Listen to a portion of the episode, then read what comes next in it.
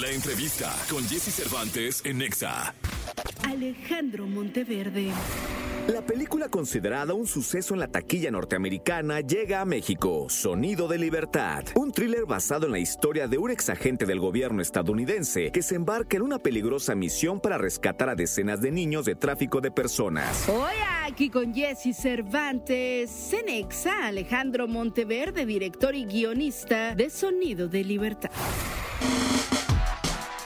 8 de la mañana con 38 minutos en vivo para todo el país. Está con nosotros Alejandro Monteverde. Primero déjame felicitarte, Alejandro. Que, que, mira, cumplí la labor de ver la película para poder platicar contigo y platicar con nuestro público. Pedí un link, me lo dieron, la vi ayer. ¿Qué cosa? O sea, que es un thriller que, que llega, que toca, súper conmovedor, extraordinariamente bien escrito, eh, una fotografía buena, que la fotografía es lo de menos cuando el tema eh, implica que todos estemos, no solo viéndola, sino con ese sentido que te dije que me dio, de, de- de- de culpa de no haber hecho algo, que vayas, que vayamos al cine, eh, que podamos regalar boletos con este QR Ah, venga. y que seamos parte de un movimiento que empiece a cambiar la historia de los más de 150 millones eh, de dólares anuales que genera el, negocio del tráfico humano. Eh, ¿Cómo estás? Bien, bien, gracias. Aquí regresando, vengo apenas llegando de Londres. Pero ahorita dijiste algo eh, que sentiste culpa. Así sentí yo cuando hace ocho años vi un reportaje sobre esta, esta temática. Y al día siguiente me desperté y dije, tengo que hacer algo. ¿Qué, ¿Qué puedo hacer? Lo único que puedo hacer es escribir. Y el escribir es gratis, ¿no? Nunca pensé que se fuera a hacer la película. Empiezo a escribir un guion de ficción al 100% sobre el tráfico de niños y el abuso sexual infantil. Yo tengo tres hijos, entonces fue una odisea este, muy fuerte de explorar. Llevaba tres meses escribiendo y a los tres meses me marca eh, eh, mi productor, Eduardo Verástegui, y me dice, oye, acabo de conocer a Tim Ballard en unas conferencias, este, ¿te gustaría conocerlo? Dije, claro, pues la investigación, ¿no? Cuando lo conozco me doy cuenta que su vida sobrepasaba mi ficción. Y pues aquí estamos. Es una película sobre la vida de este exagente federal que lo deja todo por irse a, rescatar niños en Colombia. Pero más que nada es una película que propone un diálogo.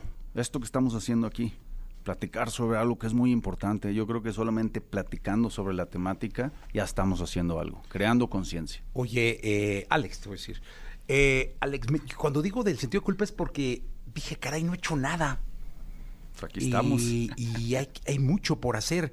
Eh, Tim Ballard empieza primero simplemente capturando a pedrastras. Sí. Y el destino lo lleva a capturar a pederastras y a salvar a un niño. Sí, Uno primero. sí. Y de ahí dice, bueno, pues es que no podemos terminar nosotros solo capturando pederastras. Sí. Hay que hacer algo por los niños y ahí es donde se viene todo, toda la historia. Sí.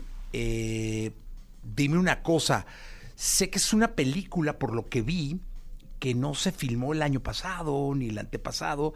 Es una película que tardó en salir Sí.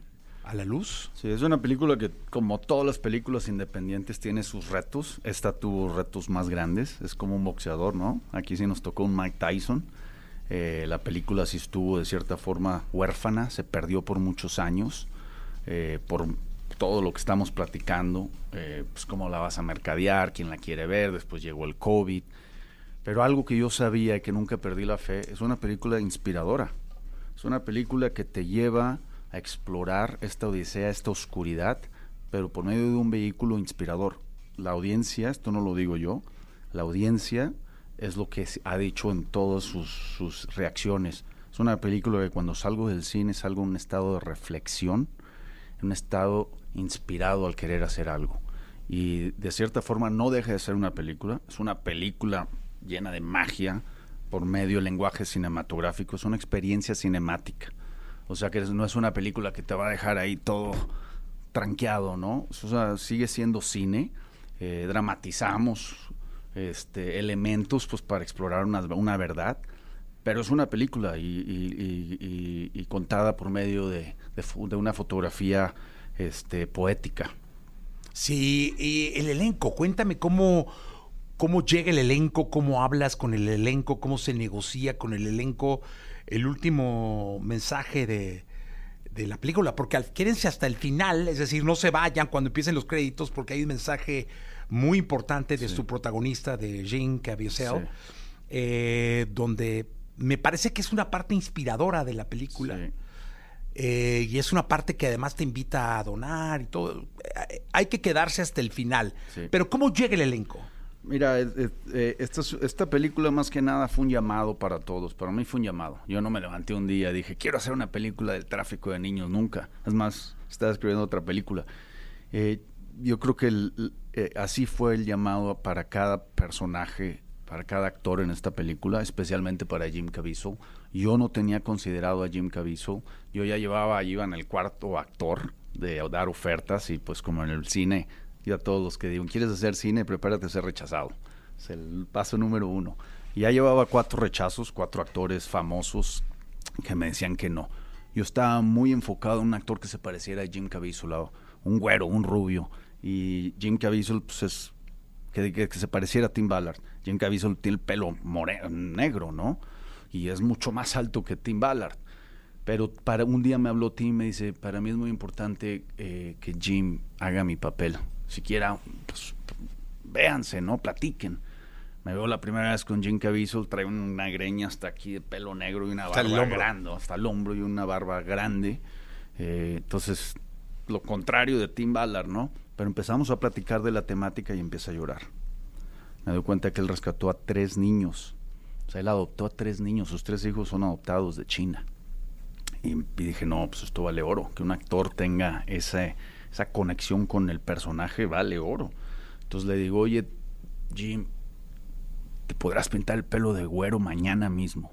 Me dijo, sí, va. O imagínate, tener la greña hasta el hombro. Fuimos, nada más que sí me dijo, nada más con este estilista, ¿no? Que es el estilista de George Clooney, ¿no? Dije, a ver, ¿cuánto nos va a costar? Pero bueno, llegamos, empieza el corte de pelo, empieza, le pintan, fueron como ocho horas. Cuando veo la transformación, los ojos de Tim Ballard son azules, azules. Los ojos de Jim, cuando le pintas el pelo de güeros, también se le pusieron azules. Los puse juntos y ¡pum! Bingo. Y ahí empezó, ¿no? Entonces, de cierta forma, el proyecto encontró al, al- al elenco. Sí, Y así fue cada uno, se fue sumando cada uno al Para que la gente ubique, eh, bueno, yo, yo en español digo Caviezel, pero es Caviezel, Top Caviezel. Caviezel, como sea. Estamos en Eh, México. Estamos en México. Eh, la Pasión de Cristo, lo pueden ubicar ahí. Él, él Sí. hace el papel de Sí, Jesucristo. y también hizo este El Conde de Montecristo. el Conde de Montecristo también. Y una de mis películas preferidas, La línea delgada roja, Thin Red Line, también de Terrence Malick, peliculón.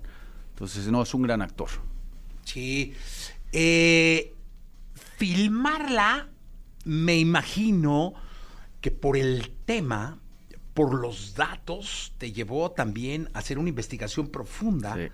Para que los datos no fueran imperfectos Sí. en un tema tan delicado. Eh, voy a dar uno de los que por ahí caché.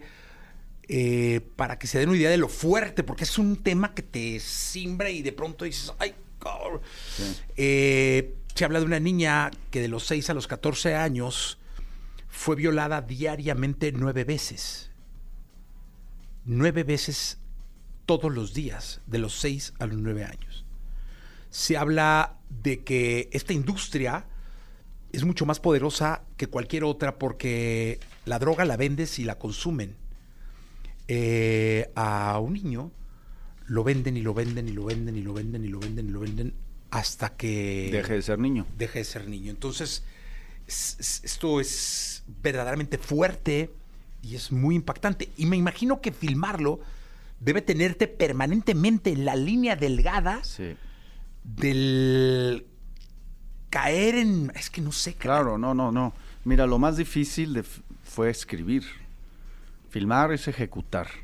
Es cómo escribir un guion que la audiencia pueda digerir, pero no nada más digerir, sino disfrutar, que ahí está el, lo- el reto. ¿Cómo vas a disfrutar una película sobre esta temática?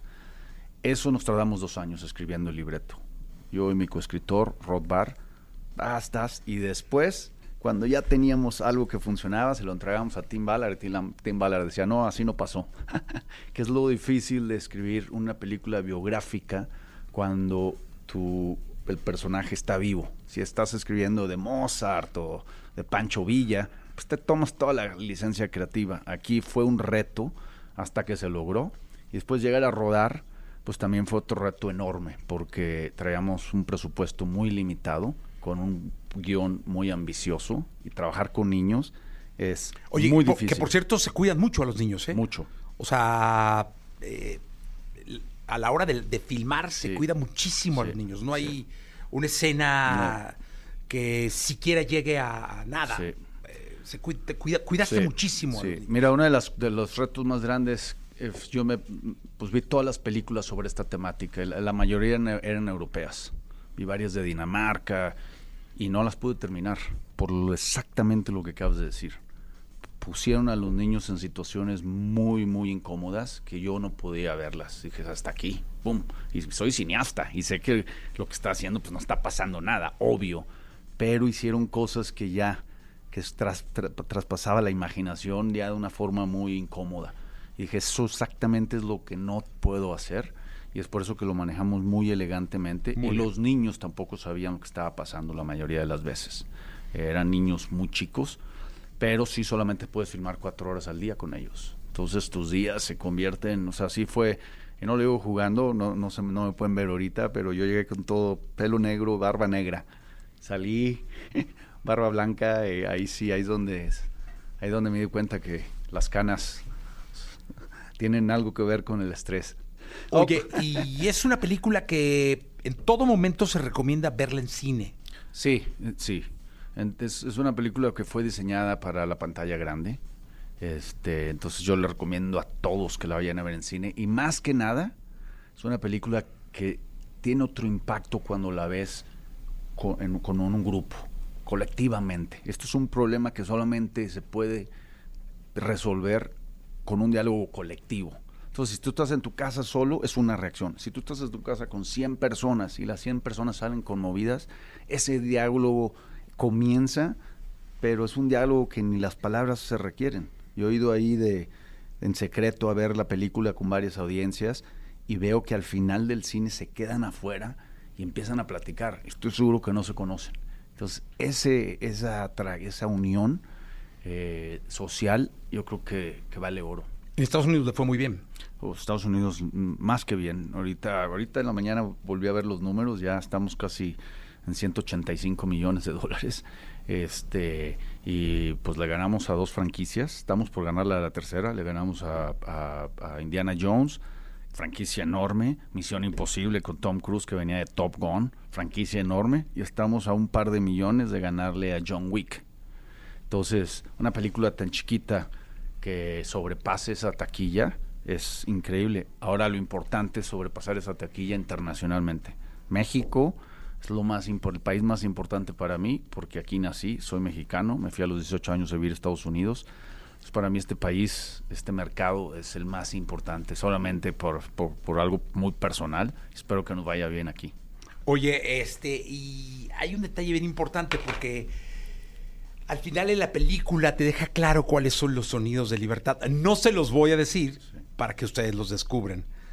Porque tú dices en qué momento el título embona y descubres Sí. Y eso fue basado en la vida real. al final cuáles son los, Sí. los sonidos de libertad Sí. y te deja, uf, como lo decía hoy en la mañana, muy temprano, a las seis, a, a- a las seis de la mañana que entré, sí lo dije, ahorita no lo voy a repetir, pero para que quien no escuchó a las seis, pues se Que friegue, no que escuche temprano. temprano. Eh, la verdad es que te felicito. Gracias. Me parece una película que hay que ver. Y hay una iniciativa al final eh, que me gustaría platicar, Sí. en donde tú puedes donar un boleto. Sí. Si alguien por alguna razón no tiene feria para ir al cine Sí. o no quiere o algo, eh, hay un QR que puedes tú escanear al final de, la, de la película está y tú puedes donar, es decir, regalar Sí, un boleto, sí. mandarle un boleto, este, alguien de aquí no puede ir, tú escaneas, compras un boleto y lo donas y es una manera de apoyar a la película, ¿no? También mucha gente eso ya lo hizo en Estados Unidos y to- todavía sobran boletos que pueden ser canjeables en México internacionalmente también. Y algo que me gustaría mencionar eh, de sobre México es yo hice una película en el 2015 que se llamaba El, El Gran Pequeño, así le pusieron aquí, y aquí en, este- en México nos fue increíble, increíble. Eh, entonces eso me, me- me presta ahorita a que la gente que fue a ver El Gran Pequeño que tengan seguridad de que no van a ver algo que los vaya a trastornar.